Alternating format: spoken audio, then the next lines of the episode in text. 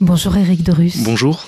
Vous venez euh, de sortir votre dernier bébé, euh, La grâce d'altérité, euh, Oui. paru aux éditions Salvator, où vous donnez, je dirais, avec, je dirais beaucoup de, de, de beauté aussi dans les mots, de précision aussi, de justesse, de finesse, de bienveillance, de vérité et de cohérence. Vous revenez, vous revisitez je, un peu le parcours de, de votre vie, Oui. de, dès le début de la vie, Oui. euh, de son premier cri, Mhm. euh, fut-il douloureux hein, jusqu'à aujourd'hui Page 34, une seule question euh, sur laquelle je voudrais un peu vous faire réagir et rebondir. Euh, cette question, vous vous interrogez, ai-je une place en ce monde? Euh, cette question, il me semble qu'elle émerge en chacun lorsque le monde n'a rien d'évident. Parce que si tout était évident, euh, si notre place en ce monde s'imposait de soi, eh bien la question ne se poserait pas. Donc si pour moi la question s'est posée, c'est parce que au départ, pour moi, euh, l'expérience que je faisais, c'est que je n'y avais pas de place, puisqu'on me renvoyait euh, par les traitements qu'on m'infligeait ou les, difficultés que je rencontrais. On- moi, ce que je percevais, c'est ben, je n'y ai pas de place puisque je ne suis une persona non grata, une personne non désirée.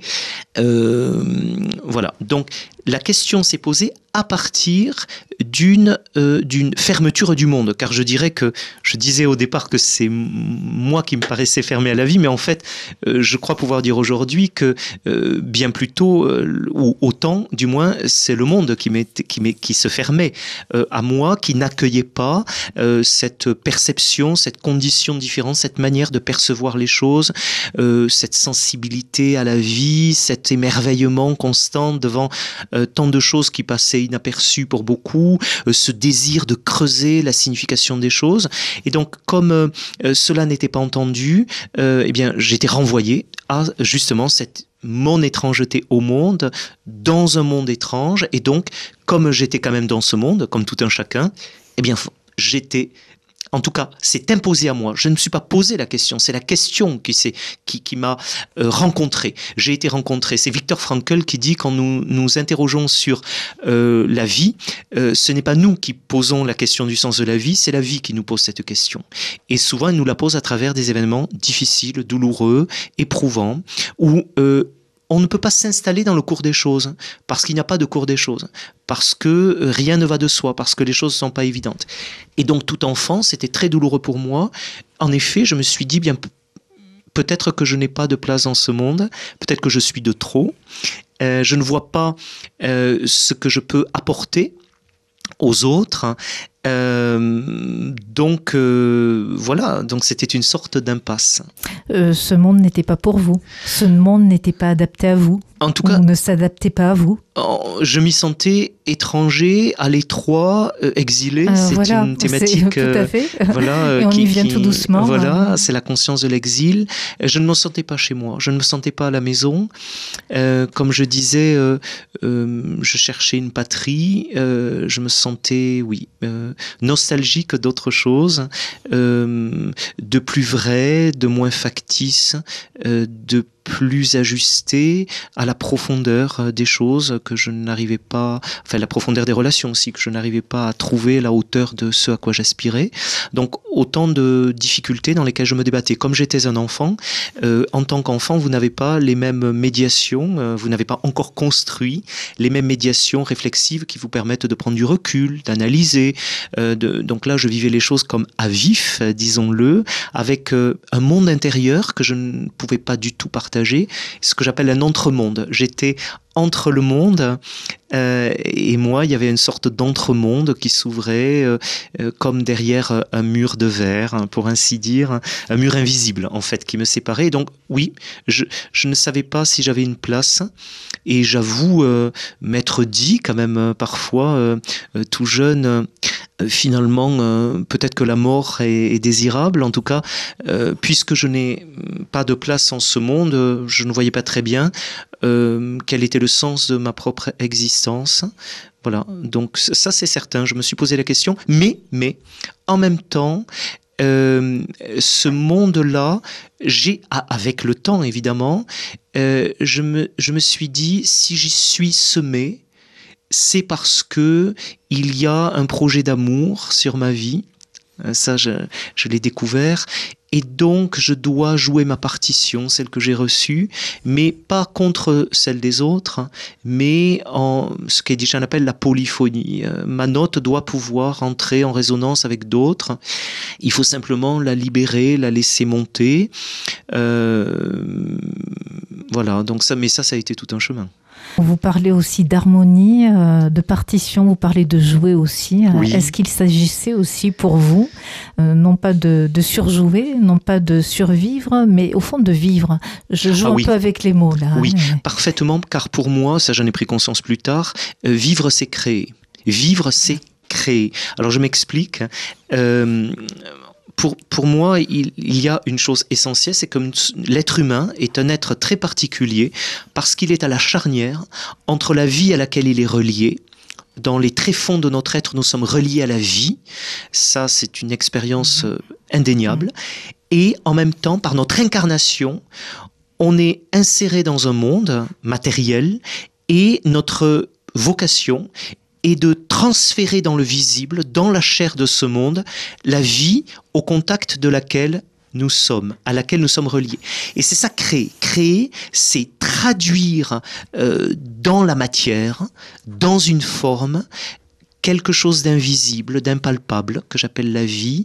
Euh, il faut le, transférer. Notre existence, pour moi, c'est cette aventure euh, brève, finalement, sur Terre, mais c'est ce temps qui nous est donné et compté, où nous devons déployer tout ce que nous avons reçu pour offrir au monde et incarner dans ce monde euh, eh bien, le trésor qui nous a été à chacun confié.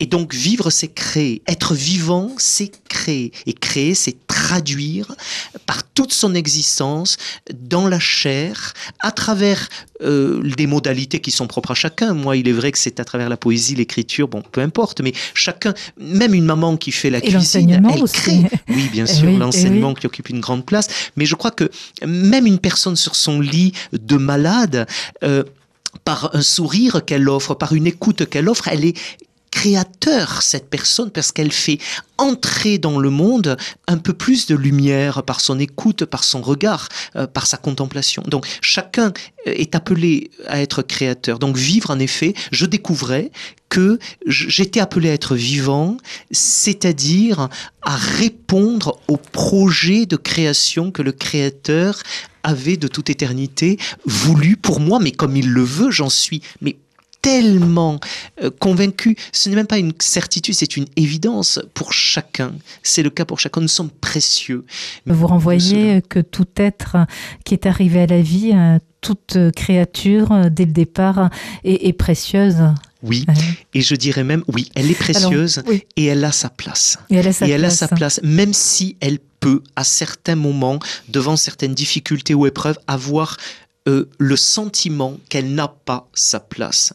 Elle a, et alors justement, ce que je trouve souvent terrible aujourd'hui, cette juste place. Et, bien sûr, sa place, et, il faut qu'elle trouve sa juste place. Et ce que je trouve terrible aujourd'hui, c'est que lorsqu'une personne vacille dans la confiance qu'elle a en sa place et qu'on lui dit, eh bien très bien, en effet, tu n'as pas de place, et puis on va t'aider à sortir encore plus vite de ce monde, c'est terrible euh, car on gâche quelque mm. chose euh, du projet de Dieu et de la beauté d'une trajectoire. Je pense qu'au contraire, une personne qui connaît des moments de fragilité où elle doute beaucoup euh, de la place qu'elle peut avoir, elle a besoin d'exemples et de témoignages qui vont lui redonner cette confiance en ce que elle aussi a quelque chose à offrir et il n'y a pas de comparaison à faire.